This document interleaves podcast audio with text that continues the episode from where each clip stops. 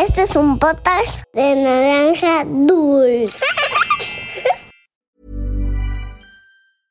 Ready to pop the question? The jewelers at BlueNile.com have got sparkle down to a science with beautiful lab-grown diamonds worthy of your most brilliant moments. Their lab-grown diamonds are independently graded and guaranteed identical to natural diamonds, and they're ready to ship to your door. Go to BlueNile.com and use promo code LISTEN to get $50 off your purchase of $500 or more. That's code LISTEN at BlueNile.com for $50 off. BlueNile.com code LISTEN.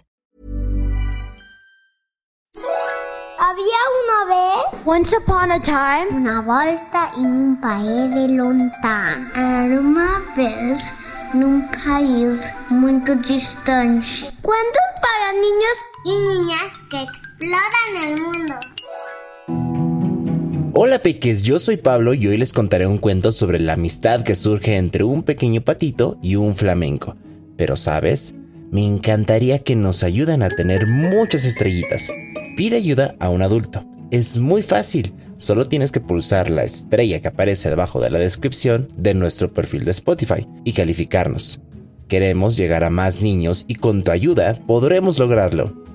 Ahora sí, te contaré un poco sobre los flamencos. ¿Sabías que nacen con plumas blancas o grises? Su color rosado se debe a los carotenoides, que son pigmentos naturales que están en su alimento. Al dormir, los flamencos no se acuestan, sino que se paran sobre una sola patita y doblan su cuello hacia atrás. Y aunque parezca extraño, esta postura le ayuda a mantener el equilibrio. Son aves muy altas. Pueden medir un metro con 50 centímetros, pero algunas especies llegan a un metro con 80 centímetros. Impresionante, ¿no crees? Sus largas patas les permiten caminar y nadar en aguas poco profundas en busca de alimento. Y aunque son aves muy grandes, pueden volar. Ahora que sabes un poco más sobre los flamencos, te contaré el patito perdido. Esto es Había una vez. ¡Comenzamos! Había una vez un hermoso lago rodeado de altas montañas. En este lago vivía un flamenco llamado Felipe, que era muy popular. Tenía plumas rosadas y largas patas que le permitían caminar sobre el agua sin hundirse. Era un ave muy elegante que siempre se destacaba entre los demás animales. Pasaba la mayor parte de su tiempo junto a sus amigos flamencos, jugando y explorando los alrededores. Un día, mientras comían en el lago, escucharon un sonido extraño, proveniente del interior de la jungla. Todos los animales se reunieron para ver qué estaba sucediendo. ¿Qué será ese sonido? preguntó Felipe intrigado. Tal vez es una bestia, respondió Mark, su mejor amigo. Vayamos a investigar, añadió Felipe. Pero como Mark era muy miedoso, prefirió mantener su distancia y esperar a lo lejos. Felipe se acercó lentamente. El graznido sonaba cada vez más fuerte, pero como era un ave muy valiente, siguió caminando para investigar. Al llegar a la jungla, apareció un pequeño patito. ¡Cuac, cuac! El misterioso sonido era su desesperado graznido. ¿Pueden ayudarme? Me llamo Paco. Estoy perdido, dijo entre lágrimas. El patito estaba muy asustado porque no sabía cómo regresar a su hogar. Felipe lo llevó a la orilla del lago. Entonces los demás animales le empezaron a hacer preguntas. ¿Recuerdas dónde fue la última vez que viste a tu mamá? preguntó una guacamaya. Chamaco, ¿cómo dices que te llamas? dijo un jabalí. Sospechoso que este niño no es de por aquí, dijo un mono. Paco el patito estaba tan asustado y abrumado con tantas preguntas que empezó a llorar sin control. Vaya, qué buenos son asustando niños, dijo Felipe con tono bromista.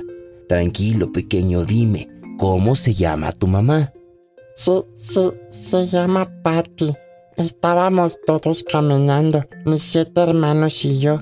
Entonces, un ave muy extraña llamó mi atención y me separé del grupo. Cuando me di cuenta, mi familia ya no estaba. Entonces empecé a caminar y caminar y caminar y caminar. Lloré tanto que me quedé sin voz, explicó el pequeño Paco. ¿Y sabes dónde vives? preguntó Felipe.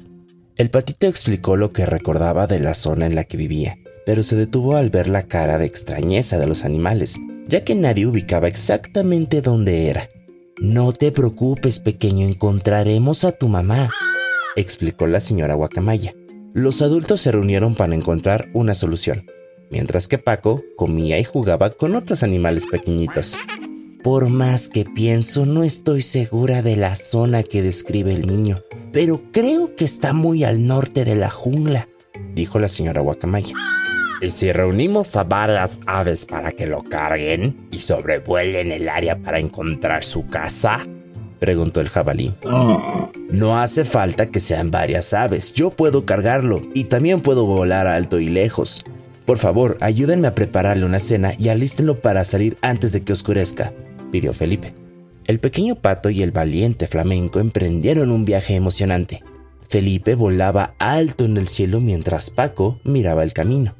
Durante el viaje, Felipe y Paco se encontraron con muchos desafíos, como cuando pasaron por un montón de nubes que no los dejaban ver nada, o cuando se asomó demasiado y por poco se cae. El flamenco aprovechó para darle unas pequeñas clases de vuelo y también le enseñó a ubicarse mejor en el aire. Finalmente, luego de un par de horas, Paco reconoció su casa. ¡Es ahí! ¡Es ahí! gritó Paco con gran emoción. ¿Los ves, Felipe? Ellos son mis hermanos, los patitos que nadan en ese estanque, dijo el pequeño con gran emoción. Felipe aterrizó suavemente y bajó a Paco, quien rápidamente corrió hacia un pequeño estanque rodeado de hermosas flores. Sus hermanitos corrieron a abrazarlo. Paco, Paquito, eres tú, bebé. ¿Estás bien? Preguntaba la madre entre lágrimas de felicidad. Sí, mami, estoy bien. Llegué muy lejos y me encontré con muchos animales que rápidamente buscaron la forma de ayudarme. Él es Felipe, me trajo volando, dijo el pequeño patito presentando a su nuevo amigo.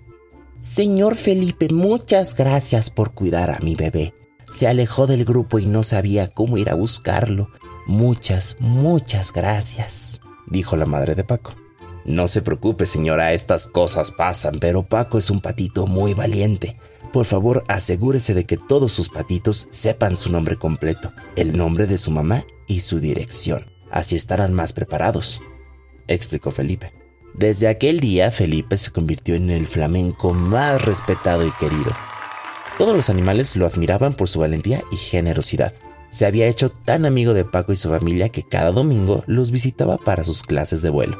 Y colorín colorado, este cuento de había una vez ha terminado.